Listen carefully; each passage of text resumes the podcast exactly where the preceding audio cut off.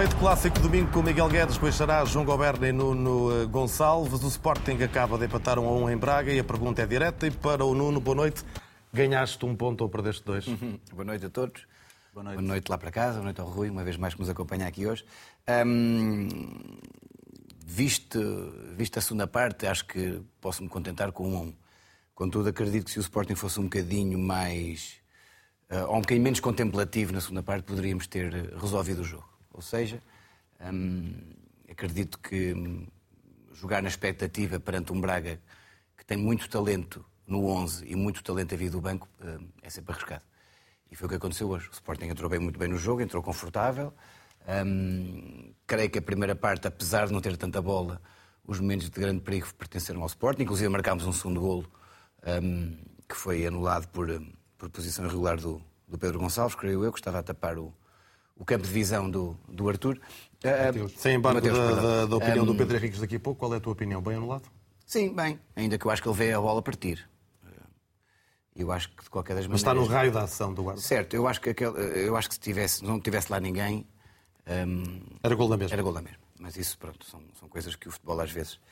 Um, e essas são coisas que existem que, e que retira para mim o, o talento do, do, jogo, porque aquilo foi um remate fantástico e era um gol que devia, devia ter sido gol. Mas pronto. Um, a segunda parte, o, o, o, Sporting, lá está, foi o que eu disse. É, é, jogar no contragolpe, eu acho que jogar com Jokers, o Sporting joga sempre rápido, às vezes demasiado rápido.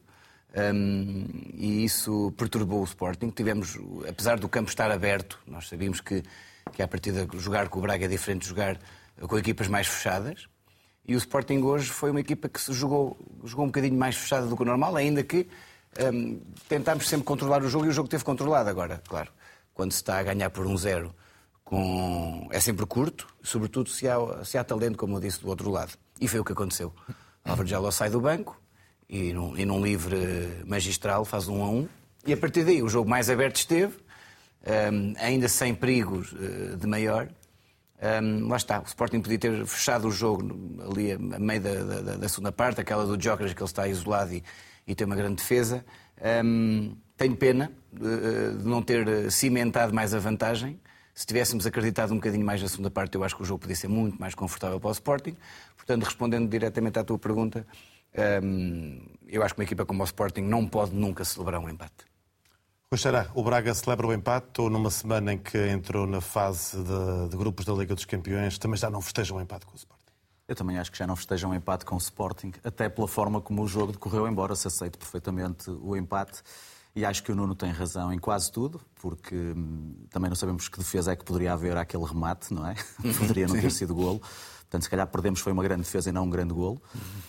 Um, e sobretudo porque eu acho que o Braga dominou um bocadinho mais o jogo do que o Sporting, mas não teve as melhores oportunidades, de facto. E foi isso que faltou hoje, na minha opinião. Porque em termos de jogo jogado, gostei mais e tenho gostado muito da forma como a equipa está a jogar e como o clube tem, tem feito um trabalho desde a formação, uhum. em que se nota que há ali uma dinâmica que, que, vem de trás e que é agradável, é muito agradável. E ainda viste o João Moutinho com a camisola do e ainda Braga? vi o João Moutinho com a camisola do Braga, é verdade.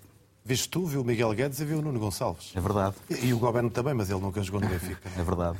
embora, é... embora o pai seja Benfica. Mas embora para os lados do Benfica não é propriamente uma, um pomar que, que esteja acostumado. Mas eu entendi a tua pergunta e sinto sempre mais que perdi dois pontos do que ganhei um. Uh, acho que é esse o patamar em que temos que estar. Miguel, uh, já vamos falar e muito seguramente do jogo do teu Porto. Este Braga Sporting terminou com um empate, que é um resultado que te agrada. Olá, boa noite. É, é, um resultado interessante. Eh, agradável, agradável a ganhar os nossos jogos. Isso, hum. é, que é, isso é que é agradável. O que hoje não aconteceu. Isso é que é positivo, isso é que é, isso é, que é importante. Não tiveram tempo. Os jogos o teu outros... clube pede a anulação do jogo, não se sabe se, se, ainda poderá ganhar este jogo ou não. Eu acho que isso merece um. Merece um não é? Um, uma slot do programa por inteiro, mas, mas se quiseres podemos já começar por aí. Não, não, não, para mas, já o Braga Sporting. Então, em relação ao Braga Sporting, devo dizer-te que é um jogo em que a divisão de pontos é interessante para, para o Futebol do Porto, uh, como é, julga para o Benfica. Nós estamos aqui a falar de dois, dois clubes que são putativos candidatos ao título. Uh, há um, uma razão da história e da valia, outra razão da valia e do que parece vir a ser. E, e, e, o Braga tem-se aproximado paulatinamente. Também não é à toa que o Rui aqui está, e não é a primeira vez, precisamente porque isto começa a ficar a quatro. E, e nesse sentido torna-se ainda mais interessante. E era o resultado que me faltava. E era o resultado que te faltava. Desde que o futuro modelo do programa não se chama o bando dos quatro, para mim, estejam à vontade. Mas se alarga para os cinco, temos aqui contos infantis, não é? Mas no fundo somos cinco, portanto já, já, já, pode ser. É uma aventura. Não sei qual nós é o cãotim. Seria uma aventura. Bom, eh, eh, acho que o jogo foi, foi um jogo interessante, foi um jogo disputado. Acho que o empate acaba por, por, por, por acertar-se à, à, à, realidade. Um, vi o João Montinho, o João Montinho a entrar, estranhei a cor. Uh, vou, vou estranhar sempre, mas acho que quando. Se calhar até ele, não é? Sim, eu julgo que sim, eu julgo que sim. Eu julgo que eu estranhei. Neste caso também não te podes queixar, foi, foi o Porto que não quis, não é? Ah, também é um jogador que de repente veste todas as cores, não é? Já vestiu verde, vestiu azul, vestiu vermelho, veste vermelho. Para um, para um jogador com a sua capacidade, para a mundividência que tem no futebol, também tem uma grande paleta de cores. Vermelho ah, e branco. Vermelho e branco. Já tinha vestido vermelho e branco no Mónaco. Pois. E amarelo no Wolverhampton. Wolverhampton. Em, Portugal, em Portugal, já de facto, falta pouca coisa, a não ser que o Beira-Mar regresse. Todo um arco-íris. João Goberno, análise, primeiro olhar para este Braga 1 Sporting 1.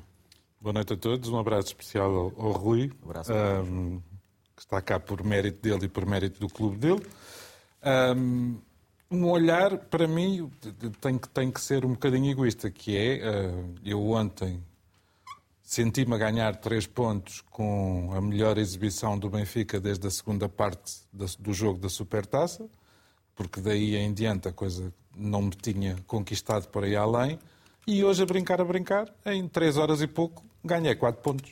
Dois ao Futebol Clube do Porto e dois ao Sporting. Uh, isto porque o Braga tem menos um jogo, e já estás e... a um ponto de Porto, Boa Vista e Sporting. Exatamente. Uh, em relação ao jogo propriamente dito, eu acho que, que, o Nuno, o Rui e o Miguel já disseram quase tudo. Uh, deu uma sensação de um jogo que podia ter caído para qualquer dos lados. Foi um jogo partidinho, em alguns momentos. Foi um jogo um bocadinho sem saborão noutros momentos. Mas isso, isso, isso não eu acho que nos clássicos nós estamos à espera assim sempre de jogos extraordinários e, e, e, e muitas vezes acontecem jogos bastante chatos de seguir. Este não foi chato de todo uh, e deu, deu uh, aso a que se percebesse que o Sporting começa a definir muito bem um 11 e parece-me que a opção Paulinho e Ócaras uh, é definitivamente para manter e também deu asa a perceber que, de facto, o banco do, do Sporting Clube de Braga uh, é qualquer coisa que nos vai dar alguns amargos de boca daqui até ao fim da época. Não aos, aos, adeptos do Braga, mas a nós. E de cinco somos seis. Convoco também o Pedro Henriques, comentador RTP de arbitragem. Olá, viva, boa noite. Teremos seguramente muito mais conversa sobre o Porto Aroca daqui a pouco, até porque o Porto já pediu a anulação eh, desse jogo no Dragão, por má conduta da equipa de arbitragem, por ter anulado por telemóvel um penalti. E já lá vamos, Pedro, para já os dois lances que merecem alguma discussão. Começamos pelo gol anulado ao Sporting, seria o 2 a 0 ainda na primeira parte. Sim, o golo é bem anulado, é a tal situação que está prevista na, na lei do fora de jogo, na lei 11, mais concretamente na página 97, quando diz que uh, a chamada interferência com o adversário, ou seja, quando um jogador está em posição de fora de jogo posicional, não toca na bola e eventualmente pode ser penalizado fora de jogo, quando impede um adversário de jogar ou poder jogar a bola, obstruindo claramente a linha de visão. E neste caso concreto, a imagem por trás da baliza acho que é claramente esclarecedora. O Pedro Gonçalves está mesmo na linha da chamada carreira de tiro, isto é uma expressão que utilizamos, uh, enfim, de forma popular, e uh, tem impacto naquilo que é a visão do guarda-redes que está, inclusivamente, uh, à procura por trás do Pedro Gonçalves, em termos de linha de visão, de onde é que está a bola e, e eventualmente até pode não ter visto, ter visto partir. Seja como for, esta é uma situação tipificada muito clara e, portanto, uma boa decisão difícil para o árbitro. O árbitro não vê fora de jogo, o árbitro assistente onde está poderá ver os jogadores em fora de jogo posicional, mas não tem a certeza do impedimento da visão. Isto é daquelas questões que só a tecnologia pode ajudar e acho que foi bastante esclarecedor com a imagem Depois, por trás da baliza. Eh, já em tempo de compensação, estávamos aqui em estúdio, o Rui Xará dizia que havia um penalti a favor não, do Braga. Não, não. Acredito que foi mais com o coração uh, que ele fez essa análise, mas para já atua e depois há sempre a possibilidade de comentador comentar uh, comentador. Era ou não era penalti? O Jaló projeta-se claramente para cima do Coates, que inclusive tem aquele gesto em posição ganha, não se mexe, não faz qualquer movimentação e encolhe-se inclusive. Portanto, é o Jaló a projetar-se. Não vou uh, dizer que é uma simulação, no sentido de tentar ganhar o penalti, mas é uma tentativa de aproveitamento de um contato que é provocado pelo Jaló. Portanto, não há infração, não há movimento do Coates no sentido de rasteirar ou derrubar o adversário e, inclusive, o, o jogador tem a posição ganha e não tem que se desviar de um jogador que vai inclusivamente contra ele. Portanto, é um lance, acho muito pacífico, muito tranquilo. Foi para o árbitro, foi para a vídeo-arbitragem e será seguramente, em termos de comentários, para quase toda a gente. Eu acredito que estaremos mais ou menos uh, uh, de acordo todos, mas Rui ou Nuno, se quiserem fazer alguma pergunta ao, uh, não, ao Pedro Henrique, estão à vontade. Aquilo foi o ímpeto na hora de achar que poderíamos é? virar. Foi, foi o adepto a falar, o Pedro Henrique tem toda a razão. Depois de ver com, com calma, aliás, logo a seguir eu disse, fiquei calado, portanto, ao ficar calado. eu acho. Nuno. Não, eu acho que devemos dar mais espaço ao Pedro Henriques para quando, foi, quando for o jogo do Futebol Clube do Porto, que aí sim teremos, teremos uh. muito para falar. Não, e eu convoco já o, Pedro para isso, até porque, para lá das análises dos casos, eu, começava por este comunicado do Porto, porque é um comunicado claramente sobre a conduta da equipa de arbitragem, fala em má conduta, diz que o protocolo é quebrado uh, por o árbitro ter uh, uh, revertido uma decisão de penalti com base num telefonema, com base num contacto por telemóvel com a cidade do futebol e não com base na análise das imagens. O protocolo foi ou não foi quebrado, independentemente de ser penalti ou não, que daqui a pouco já vamos falar sobre isso. Há aqui ou não alguma matéria de base para este pedido, queixa, este protesto, eh, em futebolês costuma dizer-se, protestou o jogo, não é? Eh, para este protesto do Futebol Clube do Porto? Não podendo dizer com cerca de com 100%, eu diria quase com base de 99%, que são duas as expressões que existem. Já é preciso conhecer o protocolo e é preciso ler muito atentamente a página 148 do protocolo, que diz logo que, em princípio, e esta questão do princípio significa que não é 100%, um jogo nunca será invalidado por motivo de. E depois especifica várias situações das avarias na tecnologia VAR, a, te, a tecnologia de linha de gol, que não era o caso, decisões incorretas envolvendo um VAR, eh, uma vez que o VAR é um elemento da equipa de arbitragem, decisões de não, reverter, de não rever uma infração, revi, revisão de situações, decisões não possíveis de revisão. Portanto, basicamente o que diz aqui é que dificilmente poderá haver o tal protesto, considerado um erro técnico, por qualquer uh, erro, inclusivamente da tecnologia ou, uh, inclusivamente até de uma quebra possível do protocolo. Portanto, isto que se fique uh, primeiro assente. E depois, agarrando, tenho que puxar aqui para trás, estou aqui, tenho que, tenho que ler, obviamente, que isto está em inglês, porque eu gosto de ir depois ao, ao texto em inglês original, porque às vezes nas, nas, nas, na, naquilo que no fundo é o translator uh, podemos eventualmente errar. Há aqui uma situação que é, é preciso perceber. O sistema estava a funcionar e o sistema está a funcionar, isto é, não houve avaria na cidade do futebol no que diz respeito a não terem imagens. O que houve foi, a não, tendo as imagens, a não possibilidade de transferir o áudio, neste caso comunicar por voz, e comunicar através das imagens. E o texto em inglês diz que if the only the communication system falhar, portanto, se o sistema de comunicação falhar, the VAR should use a walkie-talkie. O VAR tem que usar um walkie-talkie, neste caso um telefone. Eh, para comunicar com o quarto árbitro ou para notificar a equipa oficial, portanto, a equipa de arbitragem, um, ehm, ou notificar os dois, mesmo sem nenhuma revisão. O que isto significa, e esta é que é a questão, é que o que não é permitido ao árbitro, ou neste caso ao VAR, é fazer com que o árbitro vá alterar uma decisão se as imagens que mostram não são claras e óbvias. O problema não são ele não ter imagens claras e óbvias para o árbitro, neste caso para o VAR, que realmente não havia penalti. O problema é que não estavam a conseguir. E de acordo com este texto, o Mas isto não poderá motivar uma análise das comunicações, Pedro? Uma, coisa é, o, VAR diz enganaste-te, uh, reverte claro. a decisão. Outra coisa é, parece-me que pode não ser bem assim, vai ver as não. imagens. São coisas não, diferentes, o, não é? O VAR, o, VAR, o VAR nunca diz isso. O VAR nunca diz isso. O VAR. Não, não estou a dizer a frase, a frase ipsis verbis, estou a dizer. Pois, é... mas, isso, mas, mas, isso, é que é importante. É que o VAR quando chama o árbitro, é porque tem a certeza, mesmo depois a gente possa discordar, que há um erro claro e óbvio. Portanto, o VAR nunca chama, o VAR nunca chama o árbitro para dizer, olha, toma lá estas imagens que eu não tenho a certeza, ou parece-me. Ele não pode fazer isso. Aliás, isso é o que está escrito no protocolo que ele não pode fazer. Significa que o VAR, depois a gente pode discordar, tem as imagens que são claras e óbvias para o VAR, que provam que não há penalti. E a partir daí quer transmitir isso ao árbitro. Como o sistema falha, em inglês o texto é muito específico, é a utilização do walkie-talkie, que é o que está escrito em inglês, que neste caso, em termos de liga, é através de um telefone, um, um telemóvel, que permite. Eu já assisti a um jogo em que as imagens eram transmitidas, mas não era possível o áudio, e, portanto, o, o funcionou através do, do walkie-talkie, entenda-se telemóvel, ou como também já aconteceu, que é, nem há imagem, nem há, uh, nem há áudio. E aí, a minha interpretação, primeiro, o jogo nunca vai ser repetido, porque o texto da página 148 diz quase de forma clara que, mesmo que haja erros e, e, e digamos que qualquer coisa que até no protocolo não tenha sido cumprido, uh, como faz parte da equipa de arbitragem, são sempre considerados os chamados erros de facto e não os chamados erros de direito. Porque o erro de direito, esse é que permite uh, ah, um, protestar um jogo e, e, com esse protesto uh, o jogo eventualmente ser repetido. O que é que é um erro de direito? É um erro que põe em causa o espírito da lei. Eu vou dar um exemplo. É uma equipa jogar com 12 jogadores quando só pode jogar com 11 e obter certo. um gol. É um, é um lançamento em lateral e eu marcar gol na baliza adversária e o árbitro, sabendo que foi de um lançamento lateral, validar um gol. Ou seja, isso põe em causa o não conhecimento da lei. Aqui é uma questão que uh, tem a ver com a equipa de vídeo-arbitragem, tem a forma como eles comunicaram e a forma como o árbitro aceitou a possibilidade de mesmo, reparem, não é não ter imagens que provem o contrário, é haver as imagens que provam que realmente uh, não havia penalti, no entendimento do VAR, não havia era tecnicamente a possibilidade de mostrar. E o árbitro confia na sua equipa de arbitragem aceitando a decisão. Portanto, o que eu diria é, podemos não concordar, podemos achar que é pouco ético, podemos achar, agora, na prática e na realidade, eu acho que vai ser muito difícil. Sim, não vês pernas para isto andar, ou seja, apesar não, da polémica que seguramente isto vai alimentar eh, os próximos dias, não é vês aqui razão jurídica. Não vejo, não vejo, não vejo a razão jurídica nesta perspectiva. Depois podemos é discutir se é penalti ou não é penalti, isso depois já... Já lá vamos. Já é, Para já, já é Miguel, uh, estás satisfeito com a, com a elucidação do, uh, do Pedro Henriques, do, do que está no texto do International Board?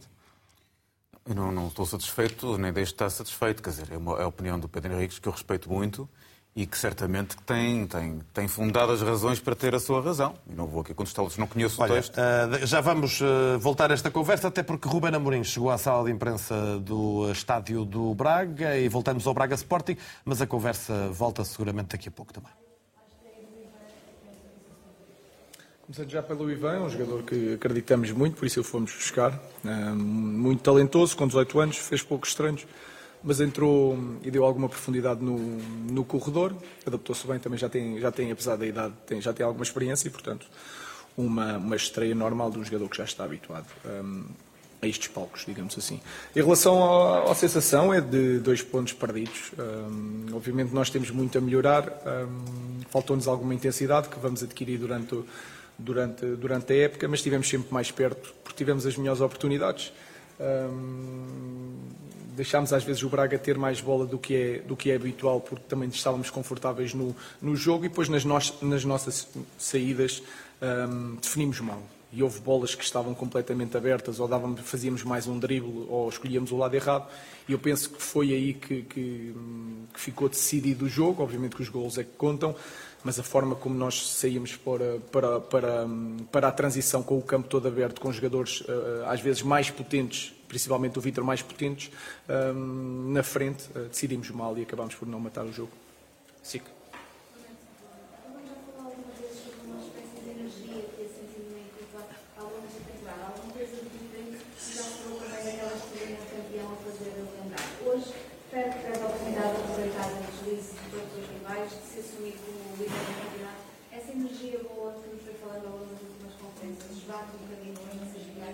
Não, é, é preciso ter noção também que, que é um campo difícil e o principal é ter noção daquilo que temos que melhorar. Que é principal, obviamente, em todas as fases do jogo, mas a verdade é que não deixámos o Braga, uh, por vezes teve a bola, mas não criou grandes ocasiões. Nós, quando tivemos as nossas ocasiões, e principalmente não as ocasiões, mas no momento-chave, onde fica completamente o campo aberto e um para um na, na, na defesa do Braga, não fomos não, não, tivemos a qualidade que estes jogadores têm. Portanto, uh, temos que melhorar isso. Em relação à energia, a energia é muito boa. Estamos na, estamos na frente do campeonato, viemos a um campo difícil. Obviamente há essa sensação porque tivemos o jogo na mão, não conseguimos, portanto a energia não muda e há que saber lidar com estes momentos, que foi um empate, perdemos dois pontos, sim senhora, mas estamos, estamos na frente com, com duas equipas e agora há paragem para melhorar a equipa. RTP, ali atrás. Ruben Amorim, eh, muito boa noite. André Castro Ribeiro para a RTP. Eu pergunto-lhe se gostou mais da primeira parte ou da segunda. Eh, pelo menos pareceu-me um Sporting com uma entrada forte, eh, tinha duas referências na frente. Gostou, volto a enfatizar isso, gostou mais da primeira parte ou da segunda? Estamos a falar da sua equipa, claro. são duas partes diferentes. Se eu lhe disser sinceramente, eu olho para a minha equipa e aquilo que eu imagino para o potencial da equipa, nem primeira nem segunda. Foram duas consistentes, mas eu acho que nós temos tanto potencial para, para sermos melhores. Acima de tudo, eu acho que controlámos, e ao contrário do ano passado, controlámos bem quer uma parte, quer outra. Com alguns calafrios, porque às vezes estávamos mais baixos, mas com, com o Pizzi e o Horta a ligarem ali, mas sem criar grandes ocasiões, e nós tivemos sempre, quanto a mim, mais perto do gol, com mais espaço para jogar. Um, Faltou-nos alguma bola, porque havia também esse espaço e estávamos sempre a meter os jogadores um para um na frente, e portanto o que eu acho é que temos que melhorar o entendimento. Gostei das duas partes, cada uma com a sua história, e volto a dizer, quanto a mim estivemos mais perto de vencer o jogo, não aconteceu, uh, portanto um, é seguir em frente. Sempre TV. Boa noite, Jorge Marcos, TV. Partindo do princípio que o seu objetivo é ser campeão, eh, no ano que foi campeão, aqui venceu 2-1, se não falha a memória, com um jogador a menos. 1-0. Um Mateus, um Mateus Nunes. Mas pronto, com um jogador a menos. Uh, inferioridade numérica. Portanto, portanto quais, foram, quais são as grandes diferenças? Quais são as grandes diferenças para este jogo? A grande diferença é que tivemos uma oportunidade nesse dia, sofremos o jogo todo, ao contrário deste jogo, onde controlámos uh, com bola e sem bola a partida e dividimos sempre o jogo. Nesse jogo a grande diferença foi, num momento onde nós não conseguimos chegar à, à, à, à defesa do Braga, houve um jogador que comunicou com o outro, fez o passe perfeito e o outro rematou perfeito, portanto essa é a diferença. Um, em relação ao jogo, eu estou muito mais descansado. Um, imaginem que nós ganhamos um zero, obviamente que eu fico mais satisfeito, mas uh, naquele jogo nós não tivemos quase ataque, também porque estávamos com menos um. Desta vez não foi isso. Uh, relembrar. É, é, um, é um campo muito difícil numa equipa que estava muito motivada e nós tivemos o jogo na mão. E isso é que me deixa mais, um, não digo zangado, uh, mas um bocadinho uh, chateado. Uh, portanto, não se pode fazer comparação de um ano para o outro, nem se pode fazer essa ligação, porque o ano passado também empatámos aqui e depois perdemos em casa. O importante é pensar no futuro. temos 10 pontos, ninguém tem mais pontos que nós, vamos para a paragem e vamos trabalhar para sermos melhores. Record. Ruben, António Mendes, não Record. Pediu só um comentário à parte final do jogo, que foi muito vertiginoso. Uh, preocupou isso? A que é que se deveu, na sua opinião? Duas equipas quiseram ganhar o jogo. Nenhuma queria empatar, nem a outra queria empatar. Ambas queriam ganhar e depois fomos perdendo a bola, ganhando a bola, transições, muito espaço, mais decisões e, portanto, foi essa, foi essa a razão. Quando duas equipas querem ganhar num jogo assim, uh, torna-se um jogo divertido para as pessoas, difícil para os treinadores e, portanto, foi isso que aconteceu. A razão é simplesmente essa. Duas equipas que querem ganhar, que não olham para o ponto e têm o objetivo de, de no fim, chegarem à frente. É tudo? É tudo. Muito obrigado. Termina a conferência de imprensa de Ruben Amorim no estádio do Braga. Miguel Guedes, interrompido há pouco, não para, para um comentário ao comentador Pedro Henriques, mas seguramente para a tua visão eh, deste comunicado do Futebol Clube do Porto. Sim, estava a dizer que não há coisas que agradam ou, ou, ou não agradam. Há por isso simplesmente a, a, visão de que o que aconteceu é, parece-me profundamente caricato. Eu nunca, nunca tinha visto um árbitro ao telefone na sequência de uma quebra de comunicações do VAR. Lembro-me que o VAR já caiu várias vezes, não é? Não no sentido literal, mas as comunicações já foram abaixo várias vezes, em vários jogos. Inclusivamente lembro-me de no longínquo ano de 2017, na temporada 17-18, há um célebre uh, Aves Benfica em que há uma quebra de comunicação do VAR desde aí no, na segunda, a meio da segunda parte, penso eu. O Benfica marca um gol que é muitíssimo contestado. Isto aconteceu com o Benfica, deve ter acontecido com, com outros clubes. É muitíssimo contestado, o Aves contesta muitíssimo esse golo, porque é, julgo que é um penalti, há um penalti que é marcado, mas a, mas a jogada há uma falta que precede esse penalti, os, os adeptos esportivos das aves ficaram a protestar, mas havia uma quebra de comunicações no VAR, o árbitro foi, ver, foi tentar ver, julgo eu, não conseguiu ver coisa em cima nenhuma e ninguém lhe ligou. Isto é, isto é inusitado, eu, eu nunca vi acontecer, se calhar aconteceu, eu ando distraído, mas não me recordo, perante uma quebra de comunicações, do árbitro usar... Eu creio que o Pedro estava a dizer algo, podemos... E, portanto, e nessa aqui, há, nós... aqui há a comunicação entre, entre, entre o Pedro Henrique e o estúdio, portanto... Peço estava desculpa, a dizer... Estou em Skype e não quis interromper, não quis ser mal educado agora, obviamente. Não, não, Mas não diz, diz, diz. Não, é que em 2023 o livro e as técnicas e as leis alteraram todas. E não é de agora. Portanto, o que é que aconteceu? Nessa altura não havia solução para o problema e agora é aquele texto que eu li em inglês, que é recente, que é novo, não é deste ano, que diz que quando há quebras de, exatamente de comunicação, utiliza-se o walkie-talkie, que é a expressão inglesa, para alterar algo que realmente aconteceu. Nesse ano, foi por causa dos incêndios, em que realmente houve falha de comunicação, e bem, houve um caso, e enfim, teoricamente o Benfica foi beneficiado nesse lance, e que, como não havia alternativa, porque não havia nada escrito no protocolo, foi exatamente assim como o Miguel está a dizer. Okay. Atualmente, houve uma alteração, houve evolução, existe o walkie-talkie para fazer exatamente a substituição. E não é virgem. Uh, há 15 dias, eu não vou muitas vezes ao futebol, vejo quase tudo em casa, mas curiosamente há 15 dias fui ver Torriense Nacional, aconteceu exatamente isto.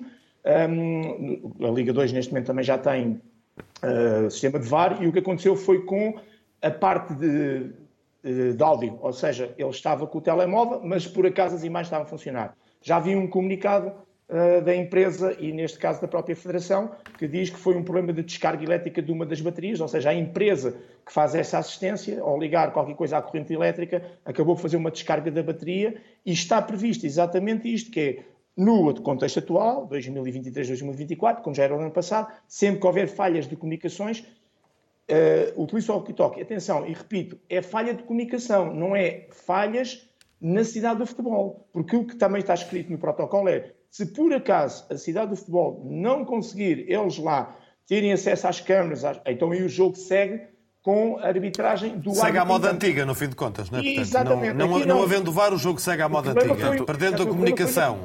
Exatamente, é Portanto, o que, o, que, o que aconteceu, Pedro, o que imagino que, no fundo, foi uma simulação daquela coisa de uh, o árbitro, o VAR, diz ao árbitro, atenção, erraste, e o árbitro nem sequer quer ver. No fundo, é aproximação a essa situação. É isso que estamos a falar. Não pôde ver, mas, quer dizer, se pudesse ver, neste caso, ele acabou por acreditar no VAR. Ele, aliás, diz isso de uma forma, de uma forma absolutamente do, do Aroca clara. confirma isso, é? que o árbitro disse que não conseguia ver, mas confiava na opinião do, do VAR. Portanto, é aquela situação em que o VAR pode dizer ao árbitro foi, estás equivocado, e nem sequer lhe diz para ir ver.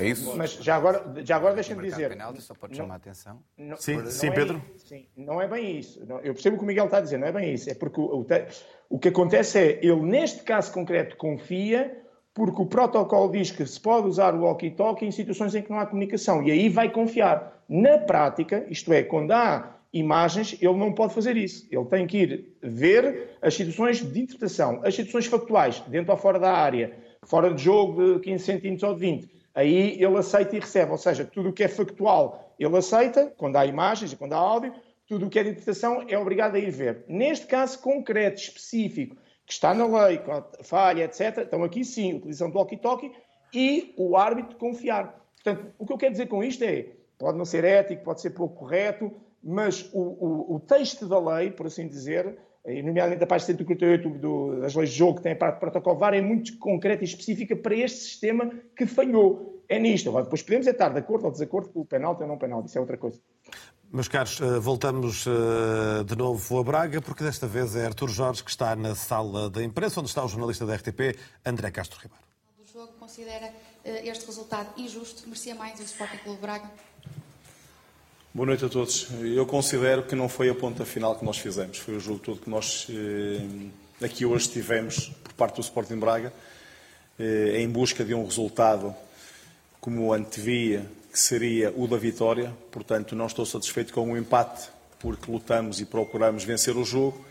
No entanto, tendo em conta aquilo que foi as incidências do jogo, aceitar, porque de facto tivemos um momento me menos feliz no momento em que acabámos por sofrer o primeiro gol e dessa forma deixámos o adversário mais confortável e obrigou-nos a um esforço suplementar para podermos ir em busca eh, de outro resultado mas estou extremamente satisfeito com o desempenho dos jogadores, com aquilo que foi o compromisso de toda a equipa, a forma como se comportaram, como desempenharam as missões, portanto, eh, aqui a minha palavra para, para a equipa do Sporting Braga, porque fez de facto um jogo eh, de grande caráter. RTP que está em direto, por favor.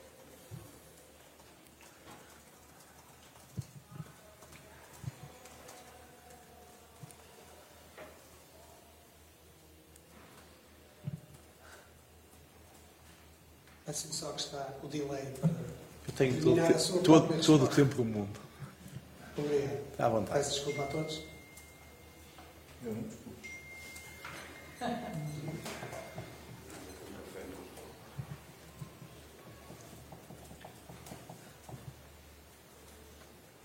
Muito boa noite, Artur Jorge, André Castro Ribeiro em direto para o programa Trio da PAC da RTP3. Eh, Já me disse que, nos disse aqui que não está satisfeito com o resultado. Eh, Ainda assim eu pergunto-lhe, pode dividir as duas partes? Gostou mais da primeira ou da segunda, em termos da sua equipa, claro, e depois não posso deixar de lhe perguntar o que é que aconteceu naquele momento que levou à sua expulsão. Bem, relativamente à primeira e à segunda parte, há aqui sempre um fator que é determinante, que é o resultado. Eh, Portanto, nós tivemos a primeira parte eh, que nos obriga a ter uma segunda parte melhor ainda, porque tínhamos que ir buscar o resultado. Eh, E se dessa forma tivermos aqui que avaliar uma e outra, eu direi que gostei mais da segunda. Até porque foi o momento em que a equipa acaba por se superar, a equipa acaba por estar mais intensa, mais agressiva, no momento ofensivo também em que fomos mais capazes de chegar à baliza contrária e, portanto, uma equipa que, tal como disse também, dentro daquilo que foi o que nós pretendíamos em termos de exibição, eh, dizer que não gostei do resultado pode parecer redutor e não gostei porque tenho a ambição de poder ganhar os jogos em que, em que nós competimos. Eh, Mas, por outro lado, dizer que fiquei extremamente satisfeito com o desempenho da equipa, com aquilo que foi eh, o desempenho de cada um dos meus jogadores, que de facto tudo fizeram para sair daqui com outro resultado. Saímos com um ponto, tendo em conta aquilo que foi o jogo, temos que aceitar, mas de facto eh, a minha, a minha palavra vai para os meus jogadores por aquilo que fizeram em campo hoje. À frente, SIC. Boa noite, Artur Jorge Cristiana Caras Alves, SIC Notícias. Gostaria de insistir na pergunta do meu colega, o que é que aconteceu. Ah, eu não respondi, com, peço desculpa. E depois, se puder fazer uh, outra, outra pergunta, que é, é o segundo ano consecutivo que o Sporting não consegue vencer uh, aqui no Estádio Municipal de Braga. Vem de uma semana em que consegue um lugar na Liga dos Campeões e agora trava as ambições do Sporting, que se podia ter assumido como líder isolado do campeonato. O que é que isto diz das reais ambições do Braga para esta época, sendo que eu imagino que seja melhorar aquilo que foi feito ano passado, que já foi muito bem feito? Sim, relativamente àquilo que é a minha expulsão, eh, são, são dois cartões amarelos por, por me ter manifestado. No primeiro, por eh, mostrar o meu desagrado pelo cartão amarelo mostrado ao, ao quando segundos antes temos um jogador de Sporting encostado ao árbitro a protestar eh, e em que nada, nada se passou. E o segundo, em que me manifestei também por um lance que ocorreu do outro lado do campo e que, segundo me foi dito, manifestei-me de uma forma exagerada. Eh, E, em boa verdade, digo também que, depois de ver as imagens, não há, não há razão para, para, para grande penalidade, mas eu manifestei-me de forma natural de quem está a viver, de quem está intensamente dentro do jogo. Não fui mal educado nem tratei mal ninguém, portanto, vi dois cartões amarelos dessa, dessa forma. Eh, Relativamente àquilo que é hum, o resultado, podemos dizer, e eu vejo, vejo de outra forma, que é o segundo consecutivo que não vencemos o Sporting aqui em Braga. Eh, E, e com isso dizer que temos naturalmente ambições no campeonato, como temos dito, de que de facto queremos lutar pelos lugares de cima, queremos fazer melhor do que aquilo que fizemos no ano passado. E este é um resultado que nos acrescenta um ponto, mas que, hum, acima de tudo, olhando para nós, nos subtrai a possibilidade de poder eh, darmos um passo que era importante e que eu considerei muito importante nesta altura de vencer, vencer este jogo, para não criar aqui fosso nenhum relativamente àquilo que são de palavras do treinador do Sporting de Braga. Vale a pena sublinhar, o Braga partiu para esta quarta jornada apenas com eh, três pontos. É verdade que vem de um momento ótimo para a equipa, o acesso à fase de grupos da Liga dos Campeões, mas apenas com três pontos. Nesta altura está- tem quatro pontos, está a seis pontos dos líderes do eh, campeonato, Porto, Boa Vista e Sporting. O Benfica está no quarto lugar com nove pontos e o Rui Xará estava entusiasmado, ou pelo menos eh, embevecido, a ouvir eh, o Artur Jorge. Isto são palavras que explicam a expulsão e são palavras eh, que interessam ao adepto do Braga ambicioso ouvir. Sim, e, e sobretudo a um adepto como eu, que gosto, uma das coisas que, que tenho orgulho no meu clube é a forma como, de uma maneira geral, nos últimos anos, tem uma enorme elevação em termos de treinadores, desde o tempo do Carvalhal. Eh, O facto do Arthur Jorge, depois de ter sido expulso, ir à sala de imprensa, que é uma coisa que nem todos os treinadores fariam, eh, orgulha-me. E, sobretudo, estas palavras que é, é- é aceitar a realidade dos factos, entendendo que no jogo teve um momento de, de alguma altercação, que como nós quase todos temos, exceto aqui, que este programa é digno, não é? Mas, mas sinto muito orgulho nisso, obviamente, e acho que a, a forma como ele falou, assumindo. Há um pormenorzinho no que ele diz que é, é o segundo ano que não vencemos o Sporting em Braga. Isso é uma atitude de alguém, essa, essa parte foi a, de alguém que quer realmente ganhar e estar lá em cima, e é isso que o, que o Sporting de Braga quer cada vez mais, mas com nível, conforme o nosso treinador demonstrou mais uma vez agora. Toma conversa com o Pedro Henriques, hoje seguramente com mais tempo de antena, porque este domingo fica marcado por várias incidências, quase todas ligadas ao mesmo jogo, mas uh, de, vários, uh, de, várias geografias e, e, e, e com diferentes influências, com, com, diferentes destaques no, nesse jogo entre o Porto e o Baroca. O Benfica agora também já fez um comunicado a dizer que lamenta os 22 minutos de compensação deste jogo do Porto. Foram exagerados os 22 minutos ou não, Pedro? Dos 90 aos 96 não houve jogo. Um, e, portanto, quando eu vi o árbitro levantar os ditos... Portanto, 22 menos 6 dá 16. Pronto, eu, eu, eu tinha, até porque estava direto na rádio, para mim era o jogo com 10 a 11 minutos de tempo de compensação, o que significava que os tais 17 que foram dados em cima do 90 que fazia sentido. Depois também há a questão do gol, do empate, houve ali perto de tempo. Acho que uh, acabou por esticar um bocadinho mais Uh, mas hoje em dia há uma, há uma questão antes que do mundial do Antes do Mundial do Qatar isto, isto era estranhíssimo, mas depois Uhum. quando começamos a ver primeiras partes Sim. com 10 minutos de compensação e, e segundas Claro, partes com, mas com 15, uh, já só achamos relembrar, menos, não é? sim, mas assim foram relembrar- 22, não é?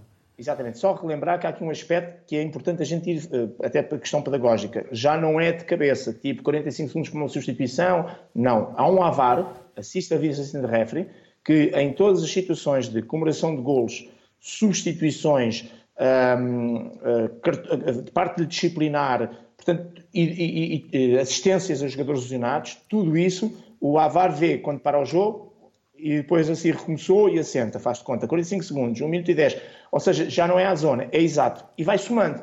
E, portanto, melhor do que qualquer pessoa, quando ele, ali um minuto, neste caso a segunda parte que é o mais importante, entre 89 e 90, transmite ao, ao árbitro 18 minutos, 10 minutos, 7 minutos, está a dizer exatamente todas as paragens que houve, que são de compensar. E, portanto, nessa perspectiva, mais, mais Vamos sentido. olhar agora caso a caso e eu pedia-te uma, Sim, uma opinião rápida para Vamos cada embora. um. Alguns são mais, eh, seguramente mais discutíveis, outros mais óbvios, como o caso do gol anulado ao Porto na primeira parte. 32 centímetros de fora de jogo, o Taremi no momento do passo do João Mário, e, portanto, boa decisão. O gol do Aroca é, é regular ou houve alguma irregularidade que foi pedida eh, pelos, por alguns responsáveis do Porto? Não, no gol do, do Aroca, tudo legal, sem qualquer infração cometida, neste caso, naquela carambola e bolas que vão ser ali, até o momento do remate. Portanto, tudo legal.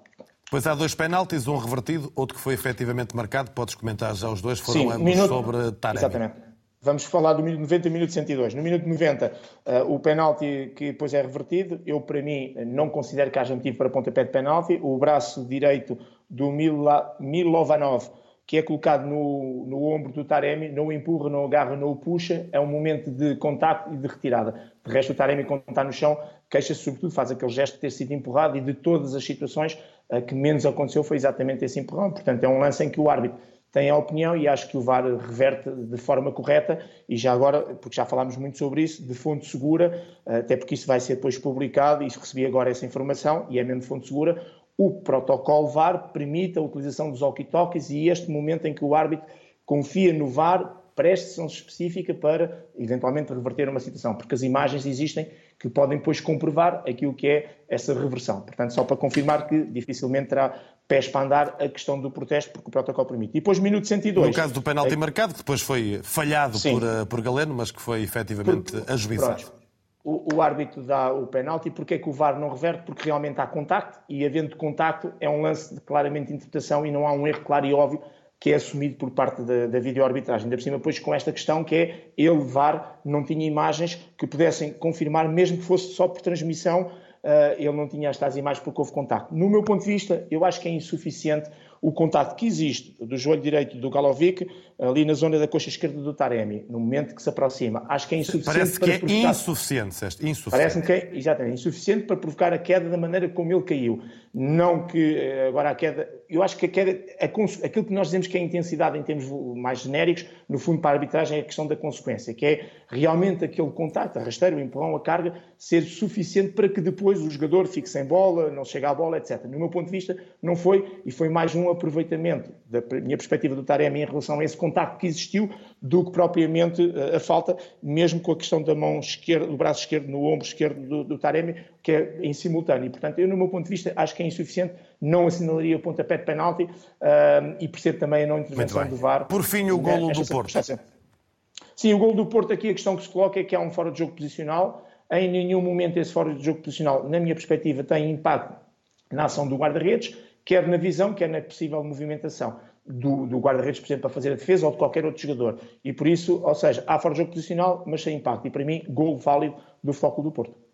Miguel, uh, não sei se tens algum comentário a fazer a estes lances, mas falaste há pouco, enquanto o Pedro Henrique explicava aqui o, o penalti revertido, uh, de um lance com o Vendel. Num lance na primeira parte sobre o Vendel, no limite, no limite da, da grande área, onde o Vendel, na, na altura em que, em, que se, em que a falta existe, porque me parece que é um contacto, esse contacto é dentro ou fora da área.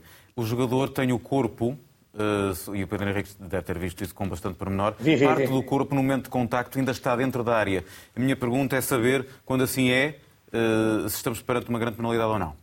O que conta é o local do contacto, que projetamos para o chão. Se bater em cima da linha ou dentro da área, penalti. Se for fora, na minha perspectiva, a falta que existe é a nível da coxa. Se alguém considerar que aquele contacto que existe ao nível do pé do Vendel é o suficiente para o Vendel cair, esse pé estava e esse contacto estaria sobre a linha e aí estaríamos perante uma situação de pontapé de penalti. No meu ponto de vista, o contacto que existe e a falta, aquilo que no fundo leva a que o Vendel caia, eh, é o contacto feito a nível da coxa e esse é claramente fora. Muito bem. João uh, Goberna já não te ouço há alguns uh, minutos. Uh, o jogo do Dragão não teve quer, aqui. Não queres saber o que eu aprendi agora nestes minutos? Sim. Foi um workshop quase, não é? Foi, foi. e então, e, deste, e qual é a tua avaliação deste mini workshop? muito rapidamente e, e só três tópicos. Como julgo que ficou demonstrado, o pedido de anulação do jogo feito pelo Futebol Clube do Porto não terá fundamento. Lamento que o Benfica tenha vindo a terreiro meter-se na questão dos 22 minutos, porque já eventualmente houve casos mais graves de erros de arbitragem nestas longas quatro jornadas de campeonato e o Benfica, a meu ver bem, ficou calado, porque não lhe dizia respeito. Exceto, enfim, exceto a arbitragem no Bessa, mas, mas isso já foi há quase um mês, portanto não vamos agora estar a falar nisso. E terceiro, uh, só me apetece dizer que mais vezes do que mais vezes do que o sistema de comunicações com o VAR cai no Dragão, só mesmo as quedas do Taremi. São em muito maior número. E, e demonstram que ele, de alguma maneira, aproveitou bem o curso de mergulho uh, durante o verão no Olival. Eu fiz aqui uma pequena pausa, Miguel, mas o teu olhar. Uh, o Miguel continuaste a contemplar. O olhar, portanto não, não vale... Eu até achei que ele estava a contemplar com alguma brandura. Até, não, é? não é isso, é que eu lembro-me. Eu gosto de ver futebol há. Nós vemos futebol há muitos anos, não é? É. E quando estas conversas aparecem, eu lembro-me sempre daquele extraordinário jogador que foi o Jonas. O Jonas era um jogador extraordinário, mas tinha tendências, pá, tinha tendências de. Chamavam-lhe até o piscineiro. E depois também, com muita, muitas vezes, ele compensava. Eu acho que o Jonas foi dos melhores avançados que passaram pelo futebol português é. e, se calhar, o melhor avançado que passou pelo Benfica na última década, nas últimas décadas, mas isso só sou eu a pensar. Apesar de ter esta coisa de praticar diversos esportes, nós falamos sobre, sobre isso, né? mergulhava insistentemente. Uh, Aqui, em relação ao Taremi, eu acho profundamente injusto. O Taremi sente contacto, sentiu um contacto. É evidente que é um jogador que é hábil, mas não, a, a, a, a tirar o melhor possível da jogada. Isso aconteceu claramente na, na, no lance do, para mim é penalti, que depois acaba por ser falhado. Para mim é penalti. Há um duplo toque, tanto no ombro como no, como, como no, no pé ou na, na coxa. Uh, enfim, uh, o primeiro não parece penalti de todo. Agora, ele não inventa penaltis. Não é o ar que eu atiro ao chão. Eu lembro-me do Jonas tantas vezes. A, questão, a questão é que esse, esse primeiro penalti que é revertido não é a primeira tentativa do Taremi. Ao longo do jogo, ele reclamou pelo menos mais duas vezes de faltas sobre ele próprio, a que o árbitro fez, ou fez vista grossa, ou então não viu e não marcou. Mas há então um lance absolutamente extraordinário em que o Taremi vai a, a correr ao lado de, de, um, de um defesa do Aroca e, a certa altura, sem que o defesa do Aroca pare, o Taremi para e salta para a frente. Mas salta para a frente em, em- em jeito de, de mergulho quase olímpico. Era um Era- facto. Ou se calhar foi um gesto técnico para aperfeiçoar. Eu acho, eu, Era o, mas- era o salto de peixe, mas sem, sem Mas peixe. o que eu acho é que o Taremi tem que entrar em jogo. Eu queria Isso agora também, relativamente é ao futebol, eu quero é que o Taremi entre em jogo. queria mesmo em, mesmo em, em formato de salto. Concluir. Que, que salto para o jogo. concluir aqui a, a ideia do VAR e de não VAR. Eu acho que o melhor que aconteceu ao, ao, ao Futebol Clube do Porto hoje foi realmente não haver imagens, porque estas, estas, estes dois lances de amarelos eram dois amarelos. Estes dois lances de penaltis, para mim, eram dois amarelos por simulação e o Taremi seria expulso. Portanto, tu achas que é mesmo simulação? Acho, Portanto, acho, não se trata de não ser Não, falta, é, sim- mesmo é- a é tentativa pura- de enganar é o árbitro. Puramente, e, e- e precisamente por o Miguel me dizer que nós já vimos futebol há muitos anos, é puramente tentar enganar o árbitro. Ponto. Final parágrafo. E isso merecia ter dois amarelos. Portanto, a melhor coisa que aconteceu ao Futebol do Porto foi hoje realmente não ter imagens. Porque se visse as imagens, percebi perfeitamente que. Mas que- nós vimos, nós vimos as imagens. Oh, oh, mas isso pronto. Segunda coisa que eu quero falar rapidamente, porque é, é um tema que me, que me com, com o contacto todos os dias quando tenho concertos. O que, se fala, o que se fala da comunicação do VAR é que são sistemas wireless, que nós, eu, o Miguel, nos concertos usamos há, há mais de 20 anos. E quando se falha, geralmente as empresas, quando têm assim algum estatuto e- e- e- e orçamentos, há sempre uma coisa que se chama a peça spare, que é a suplente. Quando o A não funciona, as bandas, os, os concertos, as salas de espetáculos, ahm, têm o plano B. Eu não consigo perceber como é que uma eh, instituição como a Liga Portuguesa de Futebol ainda não tem um plano B para ecrãs, eh, ligações, tem que, ser- tem que estar sempre um sistema paralelo a isto. Não vai, não- não- é i- totalmente inadmissível termos um estádio com 60 mil pessoas a cantar as músicas dos Coldplay e o técnico só dizer assim, olha, houve uma falha de comunicação, tem que ir para casa. Porquê? Porque houve uma falha de comunicação. Vamos ouvir por um Olha, calhar o que vamos fazer é vamos ligar aqui um, um- Um um iPhone uma- a um. Spotify e vamos ouvir as canções, pronto, porque eles hoje já não podem cantar porque não há, não há wireless. Portanto, isto não pode acontecer. Isso é verdade. Eu não consigo perceber como é que a Liga Portuguesa de Futebol, que eu acho que até deve ter algum dinheiro, não consegue investir nestas duas coisas. Porque não se trata de meios eh, físicos, de homens, não, é material. A, B. Quando o A falha, o B trabalha. No caso de Coldplay era um favor que se fazia a quem gosta de música, mas num concerto a sério percebo que. Uh, portanto, isso é, isso é uma das concerto coisas, dos Gift, por é exemplo. uma das, coisas, Gift, uma das coisas que eu ainda não consigo perceber como é que, isto, como é que estes sistemas, que são sistemas fundamentais uh, para se aplicar as regras do futebol, não, não, não, não têm um plano B. Porque eu vi as imagens dos senhores que estavam ao lado do árbitro, quando, os que lhe deram o telefone, eles na verdade não estavam a fazer nada. Era aquele body language de. Sabes? De. Mas na verdade não, fazem Ou- nada, porque não há um então- sistema ou então uma coisa como verem a transmissão televisiva, que essa pelo menos está a dar no telemóvel, por qualquer adepto lá no, no estádio, não é? Pegava no telemóvel, ligava bancos têm. né? Os Via bancos têm. e via a De transmissão, resto, os pelo menos têm. algumas Pois. imagens Os bancos veriam. têm. Ninguém As mostra. A bancos, bocado bancos do no Futebol Clube do Porto e do. Arouca Toda a gente estava estavam a ver as E repetições. o árbitro era a pessoa que decide num jogo e era o, era o que tinha Mas- menos informação Mas possível se naquelas calhar 60 mil o Aroca pessoas. tem, e o Futebol do Porto têm mais, Ou 50 tem, mil. tem mais dinheiro que a Liga. Pronto, é por causa disso. Eles Eu não têm me dinheiro para comprar só uma coisa em relação aos Qualquer lances do. Taremi, eu, eu não concordo completamente com o Nuno. Acho que no segundo caso, embora possa haver algum aproveitamento, acho que é, é possível que seja penalti. E depois dá-se dois passos e cai-se assim. No primeiro caso, acho que devia ter visto um amarelo, concordo Mas é o contigo. segundo caso registado. Claro. Mas houve, houve os ensaios. Claro. Ele fez ensaios gerais. Já Mas que estamos ao que tu Fez ensaios gerais. Eu ia ao que tu disseste, ele protestar. Acho, há um ângulo que a mim me agrada, que é ver um iraniano a protestar. Acho que é um bom exemplo para o país, portanto, Eu falo muitas vezes. E olha que em matéria Parece. de transmissão televisiva, o jogo foi riquíssimo. claro. Porque eu não me lembro, e então agora que os beijos no futebol andam, andam tanto nas bocas do mundo, não me lembro de ver, de ver alguém com o estatuto do Vendel a mandar beijinhos para o David Simão. Foi maravilhoso. Depois de uma pequena alter- altercação, houve ali um sentido de pacifismo ah, que, que eu não posso deixar de enaltecer. Foi muito bonito. Pedro Henriques, não sei se ainda estás, eh, se ainda está, Sim, estás a, está a ouvir eh, o, o, o debate, até porque vamos a seguir falar do Benfica e do jogo de ontem, e o jogo terminou 4 a 0. Eh, Pedia-te um comentário rápido, rápido a essa arbitragem do Benfica, vitória de Guimarães, desde logo a questão da expulsão. Sim, a expulsão é, é bem, é ao minuto 18. É a situação em que o João Mendes não tem a tal intenção de fazer aquilo, ou seja, de acertar no, no Otamendi. Ele tem a intenção de jogar a bola. É um bocadinho negligente na maneira como aborda. E negligência significa que não tem em conta o perigo as consequências do ato para o adversário, que é só amarelo. Mas depois há uma questão que entrou também na lei, que é a consequência. E a consequência é que ele, ao seguir com o pé, acaba por acertar em cheio de sola, no rosto, na cara, na cabeça do Otamendi.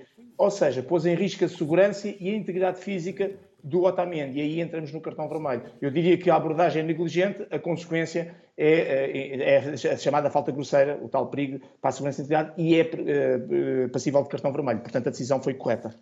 Muito bem, mais algo queiras destacar? Já ontem fizeste análise deste, desse jogo entre Benfica e Guimarães? Não, esse é o momento mais importante e depois é aquela questão uh, final do penalti. Podemos falar sobre isso de forma rápida. Ao minuto 95, não tenha grande importância já para o jogo. É um lance em que eu percebo a não marcação do pontapé de penalti, porque os dois fatores que neste momento mais contam para a análise das mãos é uh, se o braço, mão, está em posição normal natural para o gesto técnico, e ele fez uma rotação sobre ele próprio de 180 graus, e portanto o braço tem que estar naquela posição, e sobretudo a questão da volumetria não está afastado do corpo. Ele tinha realmente o braço encostado. Mas, e o gol anulado ao Vitória, pergunta João Goberno também. Ah, sim, já, vou dizer. Portanto, e, portanto, neste aspecto, o penalti acaba por uh, ser bem revertido. Contudo, eu tenho umas reticências porque o jogador não é completamente inocente naquela rotação de 180 graus que sai com o braço direito de um lado para ir com o braço direito ao outro lado. De qualquer maneira, de acordo com a lei, tudo ok. Em relação ao gol anulado, duas situações rápidas. A primeira é que a lei é muito clara quando diz que quando o jogador toca a bola com a mão, braço, cotovelo, o que quer que seja, mesmo que seja sem querer, e a bola entra na baliza, de contínuo, ou Uh, não entrando, o jogador ainda dá um ou dois passos e remata e faz gol, o gol tem que ser anulado. E isto aliviou aos árbitros a questão da interpretação, se o braço foi sem querer, foi de propósito, etc. E nessa perspectiva é correto. A questão que se discutiu foi se o Samuel, que, uh, que tem a disputa de bola com o Nelson da Luz, teria ou não feito penalti sobre o jogador um, do Vitória. E aqui a questão que se coloca é que o, o Samuel, quando faz o take, não faz na direção do, do Nelson, faz um take para a bola.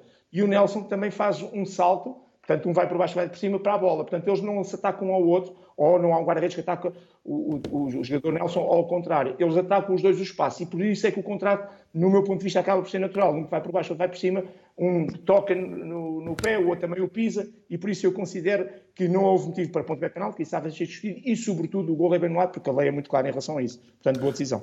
Muito bem, Pedro Henriques, obrigado por esta obrigado. análise, hoje mais longa do que o habitual, mas as incidências, em particular do jogo do Dragão, a isso obrigaram. Proponho agora que ouçamos o único uh, treinador que foi à sala de imprensa do estádio do Futebol Clube do Porto, treinador do Baroca, Daniel Ramos. A arbitragem, eu não, não, não, vou por aí. Aquilo que eu quero é valorizar aquilo que foi a prestação da minha equipa. Portanto, eu sei que aconteceram várias contingências, o VAR perdeu imagem, faltou ali comunicação.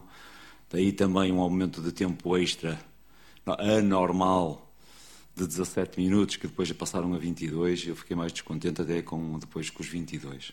Para nós é um, acaba por ser uma, um aspecto que não é normal. Também para o futebol não é normal. E não sei se este é o melhor caminho. Pronto, foi o caminho encontrado, tem que aceitar as regras. Conseguiu perceber eh, porque é que houve aquela decisão, a chamada telefónica?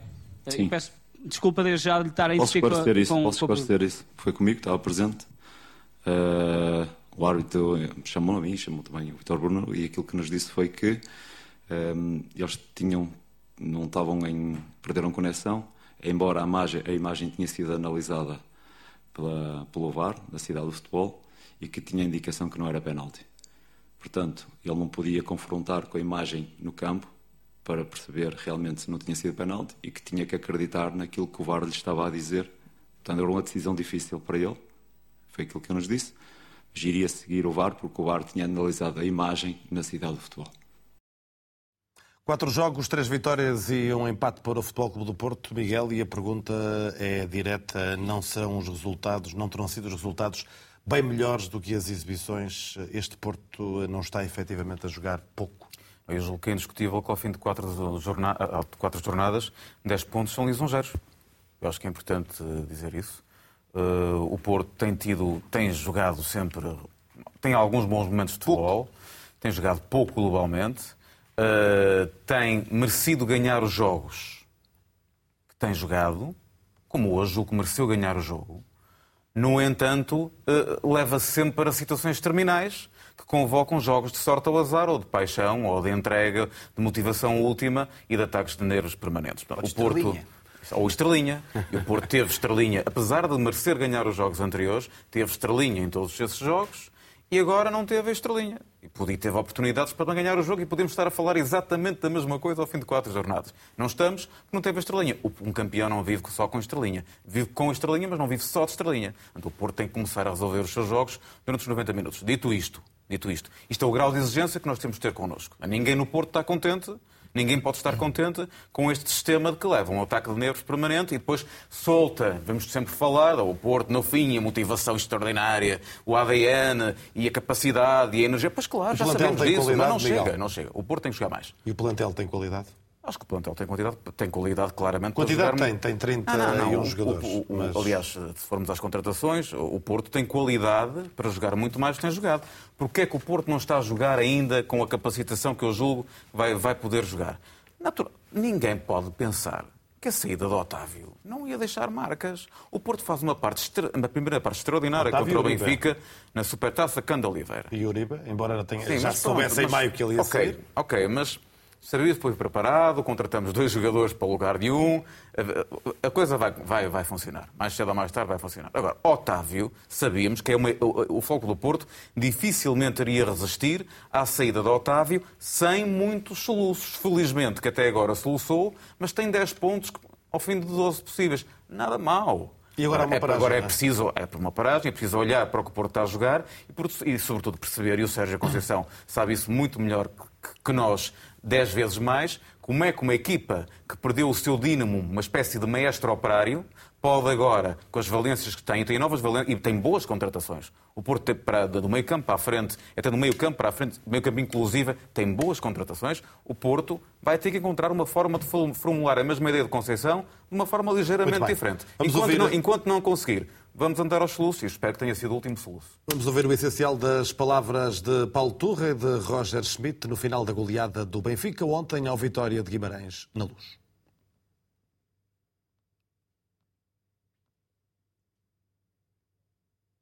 We scored the first goal, and um, yeah, then after the, the, red card, it was, uh, of course, it was a little bit easier, uh, but also then it is a challenge to keep the tension and to, to go for the for the decisive moments to to decide the game. I like what how we played today. Was important for us because now very demanding weeks are waiting for us uh, after the national team break, and uh, we have to play free, uh, every three four days on top top level And today was a good uh, finish of this first period, and in my opinion, the real season starts now after the national team break. Nós que tivemos a primeira bola do jogo, uma bola na trave, tava, me parece estava em situação de impedimento, mas mesmo assim nós tivemos, demonstramos, mas quando perdemos o jogador, aí ficamos em inferioridade numérica e aí a gente sofreu. Mesmo assim, mesmo assim tivemos uh, na segunda parte tivemos alguns momentos, tivemos um gol anulado. E é um processo, é um começo de trabalho. Nós podemos e queremos e vamos fazer muito mais, pode ter certeza disso. Vale a pena sublinhar uma das frases de Roger Schmidt no final do jogo. A partir de agora é que a época vai começar. É assim, João Goberto? Olha, por acaso foste buscar exatamente a frase que eu não gostei. Porque não. Nem é muito típica dele, pois não. Não, uh, mas, mas também confesso que, que, se calhar nas últimas semanas houve ali algum, alguns momentos de Roger Schmidt que eu. Também não gostaste? Devendo-lhe devendo uh, uh, o, o, maravilhoso futebol que o Benfica jogou no, na época passada, o título, o termos chegado com inteiro mérito aos quartos de final da Liga dos Campeões, isso não me obriga a, a, a, a abençoar tudo aquilo que Roger Schmidt faça e diga. Eu não gostei da maneira como. Ele despachou Vlaco Dimos?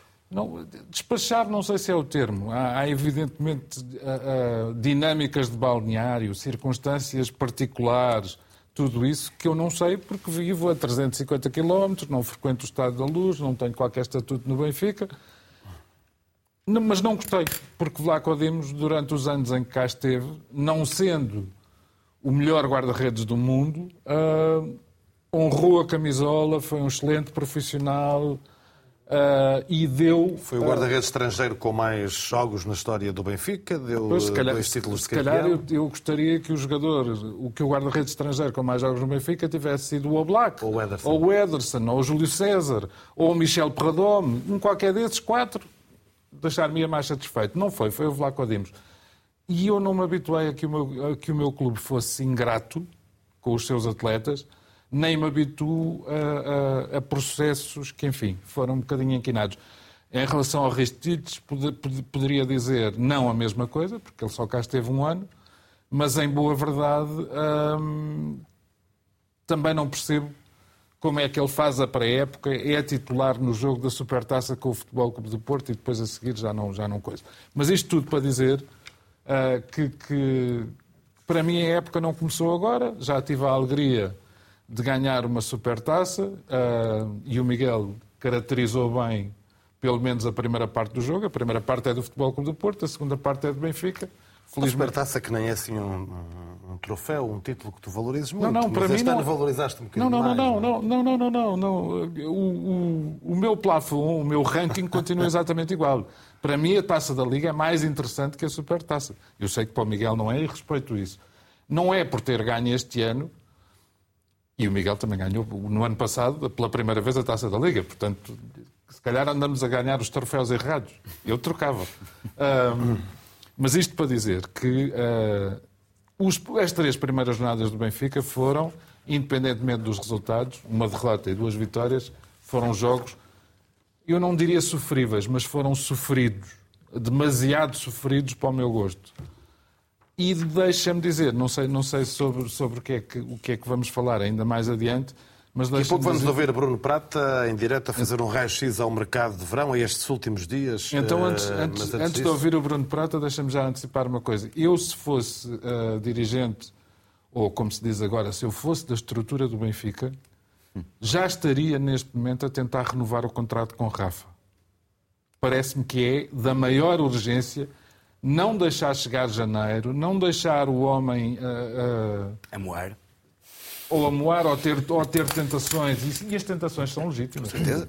Até, até o Otávio, que era o símbolo do Futebol Clube do Porto, acabou por ir jogar num campeonato tão característico e tão carismático como o da Arábia Saudita. Mas isso eu percebo. É a vida dele, é profissional, portanto tem que ir.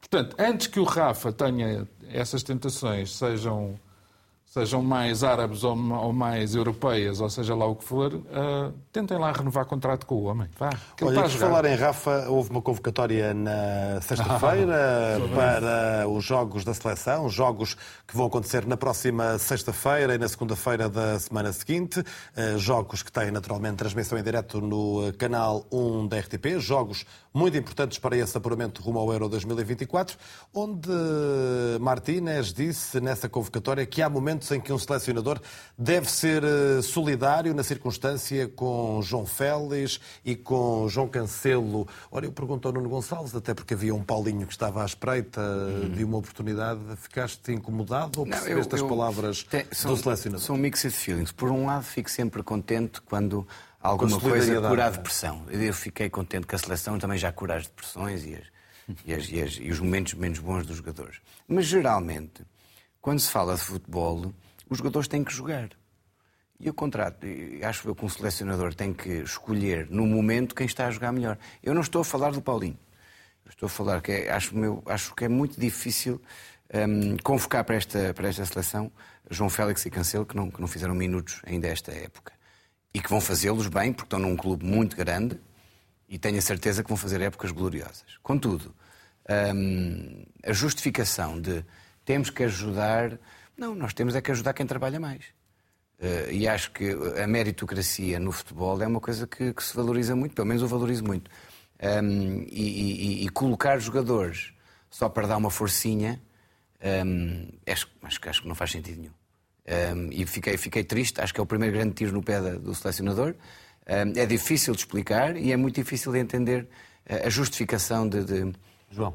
De que- de- de que quando os jogadores estão num momento mau é a seleção que os traz para cima. sem, sem nenhum desprimor para, para a instituição que eu vou referir, e espero que, que, enfim, quem, quem está habituado a seguir este programa perceba que eu gosto muito mais do João Félix e do João Cancelo do que alguma vez gostarei do Paulinho.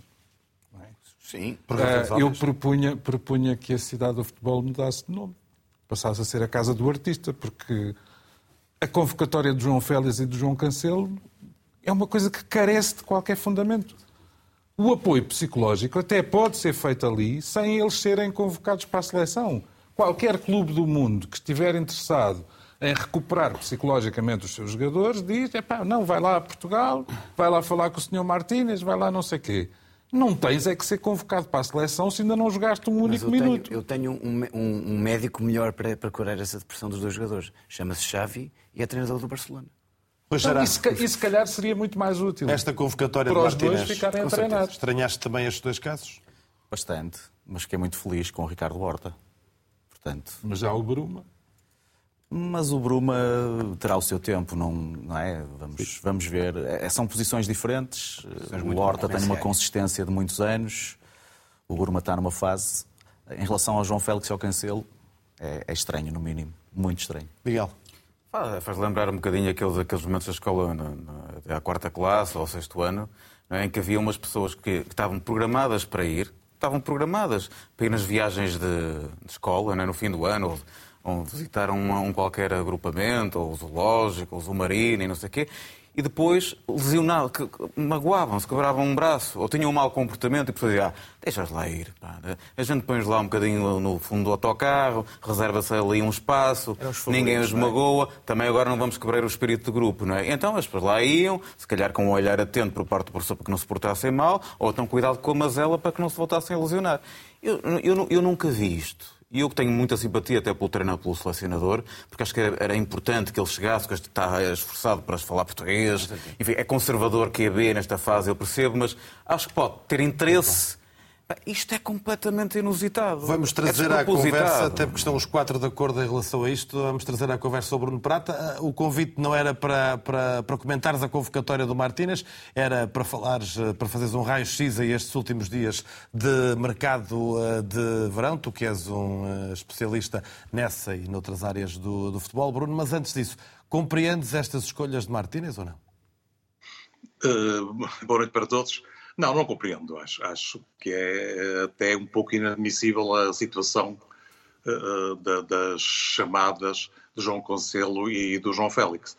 Uh, faz, de alguma forma, lembrar os piores tempos uh, daquilo que ficou conhecida como a família de Scolari. Mais do que a decisão de, de os convocar, eu creio que grave mesmo foi a explicação do, do selecionador. foi pior a emenda que o soneto.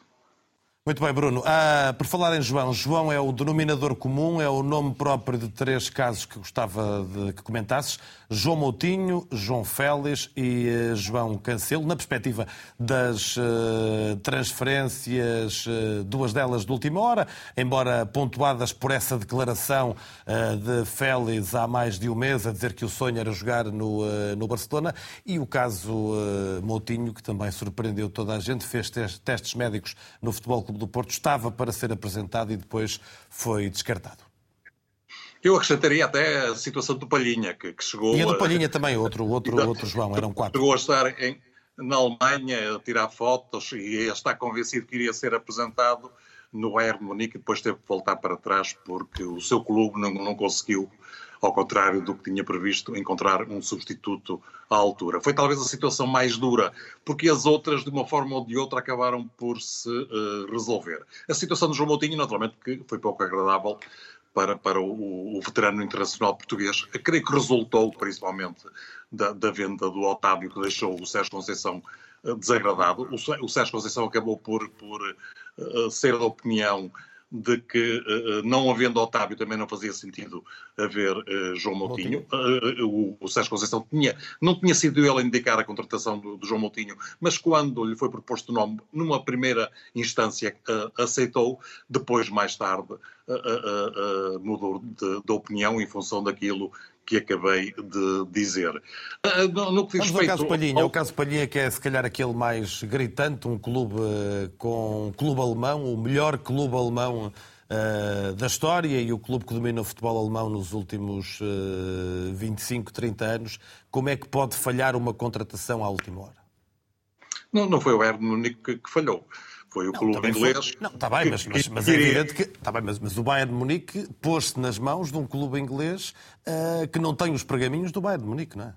Mas que tem muito dinheiro que pode tomar estas decisões apenas em função do, do, do, do lado esportivo, porque considerou que, que não, que não uh, tinha encontrado um substituto para o Palhinha e, em função disso, fez abortar uh, nos últimos instantes a, transferência. É, é, é, muito desagradável, quer para o Bayern de Munique, mas principalmente para o Palhinha, creio eu, mas, mas, mas que reflete também o poder do, do futebol inglês. Já logo, por, por, não haver cláusula de rescisão, vale a pena sublinhar isso em, em Inglaterra, não é? Exatamente, exatamente. É uma Mas, coisa que às vezes nos esquecemos que cá, cá um clube chega, bate a cláusula e o clube não pode fazer nada desde que chegue a acordo com o jogador. Em Inglaterra não é assim. Não, não é. Eh, nenhum clube inglês coloca cláusulas não estão previstas sequer nos regulamentos ingleses. E isso, de alguma forma, é, eh, resulta também em defesa do próprio futebol inglês. Os no casos Félix e Cancelo. O Félix, eu creio que foi, eh, para quem, para quem conhece as regras do, do póquer, foi uma situação em que ele meteu a cabo. Arriscou, arriscou verdadeiramente, uh, uh, recusou, por exemplo, ir para a Arábia Saudita, ao contrário de outros que, uh, com situações menos complicadas do que a sua, acabaram por, por eh, seguir. Estou a pensar no Ruben Neves, por exemplo, e, e, as coisas acabaram por correr bem, mas, mas, mas foi muito arriscado, porque uh, quem conhece a situação uh, financeira do Barcelona percebeu que, que o mais provável a certa altura era que os dois negócios principalmente o João Félix, acabasse por abortar. Eh, importa recordar que o João Félix foi contratado por 126 milhões de euros pelo Atlético Madrid. Eh, uma parte de, de, desse dinheiro foi para, para permitir ao Benfica ter um encaixe imediato de, de, dessa verba, eh, mas, mas uh, o Atlético Sim, Madrid também João se, não se, livra, não se livra desse número, não é? Portanto, ele será sempre, não diria o senhor, mas o miúdo 120 milhões, não é? E se calhar se tivesse saído por 60, 70 ou 80, que seria uma grande transferência, teria menos peso nos ombros, não? Claro, é verdade, concordo em absoluto. Mas, mas também não é por acaso que o Atlético Madrid garantiu a renovação do, do, do João Félix antes de ele sair. É exemplo do que já tinha acontecido quando quando ele foi emprestado ao Chelsea. Portanto, de alguma forma, está a, a tentar que o jogador não desvalorize e que, mais tarde ou mais cedo, uh, que recupere, pelo menos, a, a parte substancial. No minuto final, olhando para os quatro principais emblemas do campeonato, quem é que ganhou mais ou quem é que ganhou e quem é que perdeu com este mercado de verão? O mercado de verão, para, para esses quatro, reflete a, a capacidade e a situação financeira de cada um deles. O Benfica é claramente mais exuberante, mesmo que nos últimos relatórios e contas as, essas contas tenham aparecido a vermelho, mas a verdade é que tem um, um, uma, uma pujança eh, financeira que lhe permitiu ir ao mercado e comprar Coxu por 25 milhões, Eurasec por 14, uh, uh, Artur Cabral por 20, uh, Trubino, um guarda-redes que o Benfica procurava há muito tempo por 10 milhões de euros. Para além disso, teve ainda dinheiro para garantir a, capacidade suficiente para pagar o ordenado de Di Maria, que, que não é tão pouco uh, como isso. Com, com, com, isso, conseguiu resolver alguns dos problemas, passou a ter uh, uh, finalmente um, um lateral esquerdo, porque chegou já nos instantes finais Bernat, passou a ter um guarda-redes que, em princípio, vai dar mais confiança ao, ao treinador alemão que, que, pretendia alguém com outra capacidade no, no, jogo associativo e com outra capacidade também no jogo aéreo. Perdeu uh, uh, Gonçalo Ramos, mas tudo isto, como eu dizia, resulta de, de este investimento perto dos 70 milhões resulta de, do facto de o Benfica ter tido um encaixe, ou melhor, vai ter um encaixe financeiro muito grande com o um empréstimo do Gonçalo Ramos, eh, que, que, que significam 65 milhões, com a possibilidade de mais 15 milhões, eh, que sendo um empréstimo, é um empréstimo eh, praticamente obrigatório, ou obrigatório mesmo, que, o, o que agora, deixa... Agora tenho que te pedir para acelerar, porque já passou um minuto e só falaste do Benfica. Sim, mas, mas, mas isto que acabei de dizer para o Benfica aplica-se também na íntegra para, para o Sporting. O Sporting fez o maior investimento da sua história. Uh, ultrapassou os 50 milhões em compras. 58. Uh, uh, Uh, o Iócaras uh, com 20 milhões que podem ser 24, o Human com, com 18 que podem ser uh, 22, depois ainda outros investimentos, para além de ter garantido o passe do, do Trincão, que não foi tão barato como isso, mas isto só foi possível porque tinha a venda do, do Ugarte, tinha ainda o, o resultado da transferência do Porro. do Porro e tinha ainda algumas verbas mais pequenas de jogadores da formação que uh, resultaram também em, num, num, num encaixe e agora, uh, muito Braga. o, o, o Braga tem uma abordagem quase sempre muito inteligente. Foi buscar o José Fonte, foi buscar o, o João Félix, aproveitando aquilo que já João dissemos Moutinho. relativamente. Ah, E depois foi buscar jogadores do campeonato como, como, como o Adriano Marinho, o Vítor Carvalho, que são, que são investimentos ah, ah, medianos e que, ah, juntamente com Bruma, com Salazar, um internacional sul-americano muito interessante, e o próprio Rony Lopes, deram ah, ah, mais valias ainda a um plantel que já era o melhor da sua história. O Foco do Porto acusa exatamente o contrário do que eu disse relativamente ao Benfica Foco do Porto. Eh, Acusa as- a- a- os cofres vazios, as finanças depauperadas, eh, eh, acusa também o falhanço da venda eh, do, do- do seu guarda-redes Diogo Costa, porque se essa tem, tem acontecido, o Foco do Porto teria garantido não só a estabilidade financeira para o próximo relatório de contas, como teria garantido também um encaixe financeiro suficiente para ter ido ao mercado mais cedo. Mesmo assim, acabou por encontrar algumas soluções interessantes. O Alan Varela, eu creio que vai ajudar a fazer esquecer a, deserção do, do, do Uribe. O, o Nico Gonçalves é também um, um jovem espanhol de grande potencial. O Navarro, eu creio que tornou demasiado numeroso o, o, contingente de pontas de lança, mas já o Ivan Reim, eventualmente, pode significar a presença de um médio uh, ou de um, de um segundo avançado desequilibrante que o Foco do Porto não tinha desde há muito. Obrigado, Bruno Prata. É sempre um gosto por esta análise ao fecho do mercado de verão. E agora, 40 segundos para cada um, topo e fundo, João Goberno. O meu topo é exato, ou melhor, por, por- pelas- por razões opostas, é exatamente o mesmo que o fundo. E é o Sporting Clube de Braga. Está no topo e chamei-lhe tiro no alvo ah, e personifico no treinador Artur Jorge ah, por ter conseguido brilhantemente ah, o apuramento para a fase de grupos da Liga dos Campeões, que era absolutamente fundamental. O azar começou depois no sorteio, porque não sei se já alguém fez essas contas. O Sporting de Braga é o único que tem três adversários de três países, três Big Five. O Futebol Clube do Porto só tem um, o Benfica tem dois, o Sporting na Liga Europa tem um, mas o Braga, cada vez que sair, vai a um Big Five. E é azar. O fundo? E não merecia. O fundo é o Sporting Clube de Braga, aí chama-lhe tiro no pé, e personifico no presidente António Salvador em função de quase metade da verba ganha pela entrada na Liga dos Campeões ser para pagar àqueles senhores eh, que vieram questionar a oferta do Benfica relativamente ao Ricardo Horta, que afinal parece que está documentada e afinal vai custar, em princípio, 12, milhões ao Sporting de Braga. E era escusado. Nuno Gonçalves? Eh, No meu topo, hum, eu dei destaque ao mercado do Sporting, fazer as coisas bem.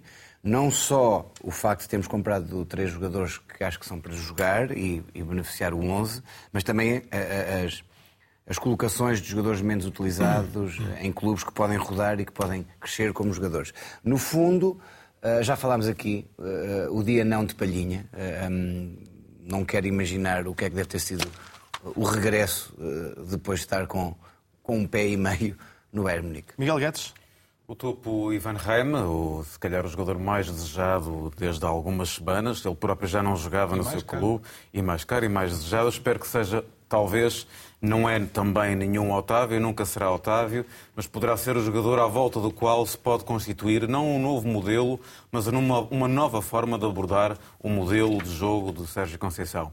Uh, no fundo, uh, coloquei o que se passou hoje no, no- aquele lance caricato em que o árbitro está ao telefone a decidir, eh, independentemente de ser uma questão de direito ou não ser uma questão de direito, ou ser uma questão de facto ou não, depois veremos, mas fundamentalmente o que me parece, na sequência do que o Nuno também dizia, é absolutamente caricato que uma liga profissional ainda continue a proporcionar estes episódios de amadorismo a toda a gente. Agradeço uh, de forma especial ao Rui Xará por esta participação obrigado, no Trio de. Ataque. Acontecerá seguramente mais vezes ao obrigado. longo uh, Terei da o época. gosto, é sempre. sempre assim ao domingo, na 3, na África e na Internacional.